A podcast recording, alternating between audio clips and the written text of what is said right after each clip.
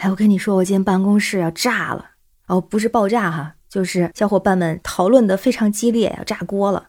Hello，我是天晴，我是天津人，在北京。今天我们办公室平常一个个都非常优雅、知性、温和的小姐姐们，还有小哥哥，忽然就炸毛了，开始叽里哇啦的讨论。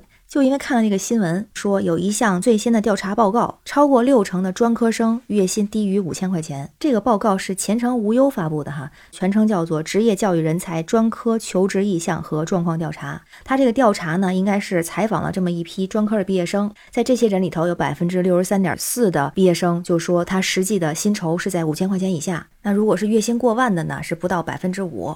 待会儿看文字的那个感觉，就好像在说月薪低于五千块钱，就感觉是一个特别低的这么一个数字哈。我们平常接触语言文字的这些小姐姐们还有小哥哥，就开始不淡定，就坐不住了，开始说月薪低于五千块钱，那不是跟我差不多吗？没准还比我还多呢。低于五千块钱是多少啊？是三千多呀，还是四千九百九十九啊？然后还有说这是到手的工资是不到五千块钱呀？还是说什么福利待遇、保险乱七八糟算一块儿五千块钱呀？因为我做的是国际中文教育工作的同事里头，很多是做教学或者是教学服务支持，也有技术人员，也有很多呢是毕业不久的这样的学生。目前的学历是属于这样，研究生、本科生可能一半一半。部分呢是做这种技术开发的老师呢，是专科，让人技术很好。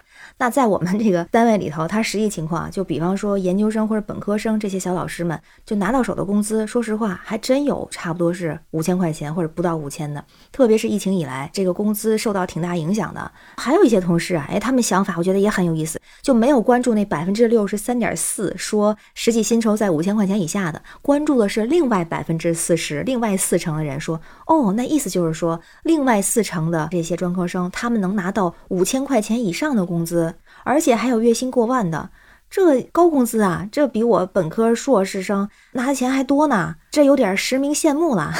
所以你别说，还真是这种情况。再看看网友的反应，也是说这个收入这个数据是怎么来的，你得看是哪儿。咱不能总跟上海啊、深圳啊这样的地方比，人家工资确实高，因为其实北京工资也不算高，就看你是什么样的工作。比方说，如果是找这种私企类的工作。但一个月能拿到七八千的，如果是同样的一个毕业生，他如果去找一个有编制的工作，可能那个有编制的工作呢，就给两三千块钱。哎，这你别不信，还真实存在的。我以前的同事就有，以前在企业里头，他是六七千块钱的工资，后来是为了有这个户口，然后有编制，所以呢就去了基层做了工作，然后也有去某小学去当小学老师，就是因为有编制，然后未来可能可以解决户口，所以当时的工资的收入有一千五百块钱的，有两千五百块钱的，还有三千块钱的。而且现在的硕士毕业生去找一个类似这样的有编制的工作，也是这样的薪酬，当然人家福利待遇可能还是不错。我就听起来好像挺可怜的这种情况，但是确实现实存在。所以啊，这网友就说了，说这个数据好像有点是不是脱离现实了？别说六成的专科生，可能现在六成的本科生刚工作的时候，他的月薪低于五千块钱都是太正常不过了。而且这两年工作又不好找，因为疫情啊等等各种原因，就更难找工作了。同时，也有一部分网友表示说，就是这个调查，他为什么要把这些专科生和双一流院校的本科生来比呢？似乎好像没有特别大的可比性。因为首先，本科院校或者是硕博再往上的这种，他培养出来是更偏理论型的，或者是他的专业方向都不太一样。那专科本来就偏向职业技术技能的，它更偏向实践型的，不应该有特别强的可比性。还有网友就更犀利了，说这个呀，你就得根本上的解决问题，你光统计是没有意义的。说为什么这么多人在抱怨？因为本应该专科干的工作，让本科生和硕士生干了，还是拿的专科生的工资，专科生又没有工作做了。所以呢，现在基本上很多刚入职的一些普通的工作人员，都是属于基本维持生存，都根本谈不上生活。很多工作还都不稳定，存不下钱，还得随时做好失业的准备。那就算是大家都去，比如说送外卖或者什么的，现在很多外卖小哥也都是本科硕士也去做，是不是？如果大家都去的话，人们手里没有那么多钱，也没有办法买那么多东西，网购也受限，外卖也受限。那当时如果提供不了那么多订单，只能是互相开卷。他就说这个东西得去解决，要提供这些就业的岗位。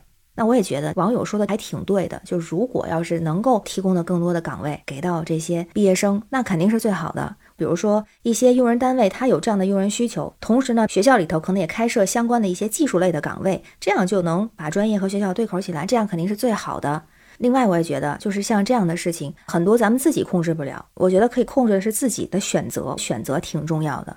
比方说，如果是同样的一个行业，同样一个工作，大伙儿都觉得好，都疯狂去抢，那本科生也去抢，硕士生也去抢，甚至博士生也去抢，专科生再去抢，那这种情况下，肯定是学历低的他就不占优势，这个时候只能拼学历加能力了。那不如去想一想，我是想做什么？要么是我喜欢的，要么就是赚钱的。我之前就遇到过这样的问题。一开始毕业刚找工作的时候，面临的问题就是，我当时有两个选择。第一个呢，就是我想做的这个专业，但是工资确实不高。第二个呢，是一个教育营销类的这么一个工作。如果是做了那个工作，他的工资能拿到当时的三到四倍。不过我当时选了就是我喜欢的嘛。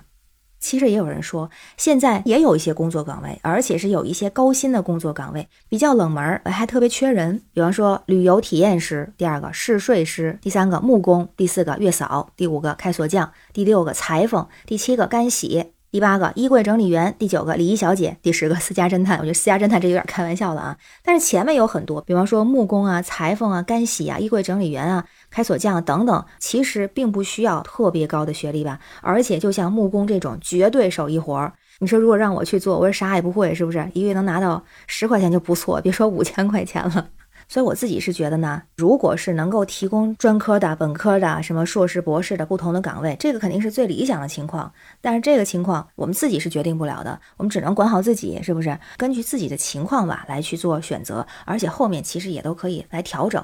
所以我是觉得，月薪低于五千块钱，或者是月薪多少钱这件事儿，它也不完全是看专科啊，还是本科还是硕士。如果能够找到一个能跟自己匹配的，而不是争着抢着去做，好像大众都去抢的那样一个职业。还是有很多职业选择的。我也认识一些专科毕业人，人家自己创业，自己当老板，招了很多本科、硕士给他打工。哎，也有很多这样的人群。所以我觉得还是自己想好，自己加油，照着自己的方向去努力，根据自己的情况来做选择和调整吧。我是这么想的，我不知道你怎么看哈，咱可以聊一聊。我是天晴，感谢你的陪伴，感谢关注和订阅雨过天晴，让我们一起聊天，一起加油，每天好心情。拜拜。